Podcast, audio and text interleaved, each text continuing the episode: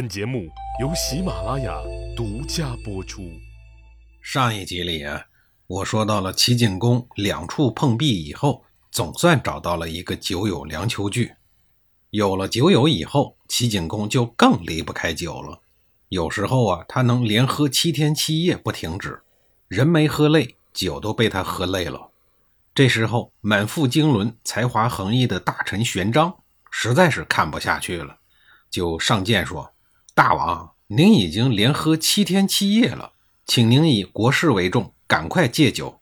您要是再不戒酒，您就派人把我给杀了得了。”齐景公被逼得没办法，就找到了晏子，向他诉苦说：“玄奘让我戒酒，要不然他就死。可是呢，我如果听了他的话，戒了酒。”那我以后可就失去了喝酒的乐趣了。可是不戒酒的话呢，他又不想活了，这可怎么办才好啊？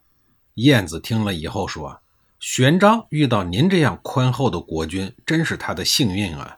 如果是遇到了夏桀、商纣王，那还不是坟头草都比我都高了吗？”齐景公看了看燕子那五尺高的身材，再联想到坟头的草，可能给他带来了某一种的触动。令燕子意想不到的是，他竟然真的戒酒了。可是喝酒是齐景公多年的爱好，这个爱好没了，那就得弄一个什么别的爱好来顶上，否则这个国君当得多无聊啊！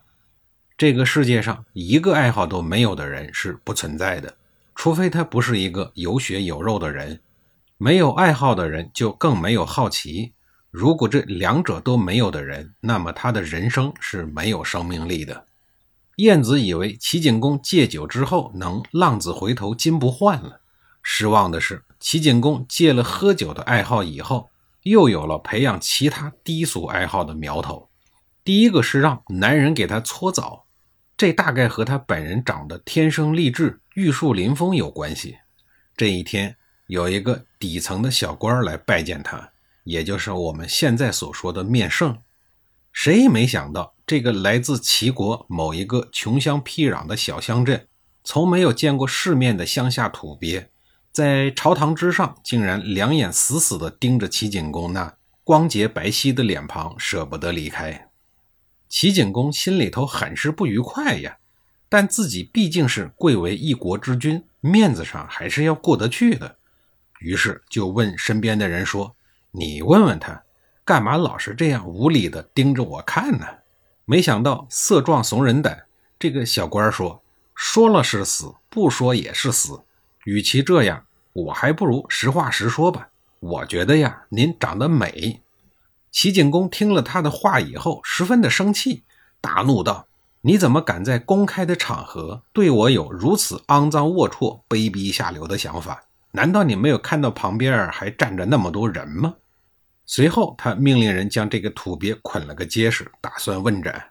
听说这事儿以后，燕子火急火燎地来到了宫中，装模作样地问：“我听说您要杀一个小小的乡镇干部，这是怎么一回事啊？”齐景公气嘟嘟地解释说：“他一男的竟然敢对我抱有非分之想，咱们这齐国的社会风气是不是得匡正一下呀？”燕子这个人精一听就明白了，赶紧打圆场说：“啊，我我听说拒绝欲望有违天道，厌恶爱慕视为不祥。他虽然冒犯了您，可是依照咱们大齐国的法律，他罪不至死啊。”齐景公听了以后，很满意的点了点头，赶紧正了正神色，义正言辞的对土鳖干部说：“虽然你的行为令人厌恶。”但是丞相说的呢也不错，毕竟依法治国这个方针，咱们还是要坚持的。既然这样，那我就免了你的死罪。以后啊，我洗澡的时候，你就来负责给我搓背吧。这个土鳖一听，连忙的大声谢恩呀。朋友们，这个故事可不是我编的啊，《史记》卷三十二《齐太公世家第二》里边做了详细的记录。不相信的朋友，你们自己去翻书吧。通过齐景公这些不着调的行为来看，说实话呀，要是没有燕子帮他纠偏扶正，齐景公呢就是一个货真价实、不务正业的庸君。就在燕子从楚国回来以后的第二年，也就是公元前五二九年，楚灵王被他的人民给推翻了，死在了郊外。楚平王惊险继位以后，一直在修复楚灵王时代留下的巨大创伤，因此呢，楚国也无力北顾中原。这时候，晋国的杨蛇西、韩起向晋昭公提出建议，说这个阶段呀，是晋国再一次树立霸主权威的最好时机，赶紧号令天下诸侯一起开会，夯实一下晋国的霸主地位。收到了开会通知的齐景公，小脾气上来了。前年晋昭公一手导演的投壶把戏，让他对晋国心生厌恶，因此他对晋国发出的会议通知很不重视。他一不重视，晋昭公就不高兴了，又派杨蛇西去齐国说：“现在大家都要求会盟，你们呢也参加会盟吧。”齐景公说：“你看大家的实力都不如晋国，都愿意拜晋国为老大。既然大家都愿意为晋国效力。”又何必劳民伤财，搞什么会盟啊？杨蛇西不屑地说：“这是制度规定啊，诸侯要经常会盟。现在用于会盟的祭礼都置办好了，你们看看应该怎么办吧？”面对晋国人咄咄逼人的攻势，齐景公深知此时的齐国还没有能力和晋国较量，只好选择了屈服。他说：“我们一定会参加会盟的，时间嘛，你们定就好了。”话虽这么说，但离心之意已不言自明。虽然齐国答应了参加会盟，但是呢，齐景公并不打算亲自参加。晋昭公知道后又怒了，就又派杨蛇西问周天子的代言人，也就是参加会议的刘献公，说齐国人不肯结盟怎么办呢？刘献公回答说，结盟是用来表示信用的，国君如果有信用。诸侯又没有二心，您担什么心啊？用文辞向他报告，用武力对他监督。您别急啊，我去请周天子的王师开道。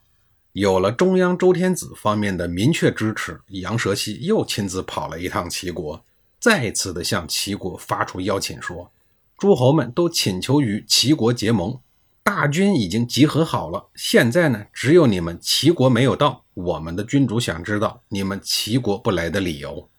齐景公并不愿意见杨蛇西，于是找了一个代言人回复说：“只有当处罚叛离的国家，诸侯们才需要结盟。现在又没有人背叛，大家都很和谐呀，这个盟有什么好结的呢？”杨蛇西说：“国家之败坏，就是在于有事业而没有共富，这样一来，事业便缺乏了支持；有了支持而没有了礼仪，支持就缺乏了秩序。”天子向诸侯昭示威严，向神明昭告信义，自古以来都是如此，从来没有谁敢疏忽大意。现在晋国依照礼仪召开盟会，连盟会所用的祭礼都为您齐景公准备好了，就是为了让事情能够圆满的结束。杨蛇西的这番话可以说是软中带硬，硬中带软。那么齐景公该怎么整呢？去还是不去呢？这还真是一个问题。下一集里呀，我再给您详细的讲述。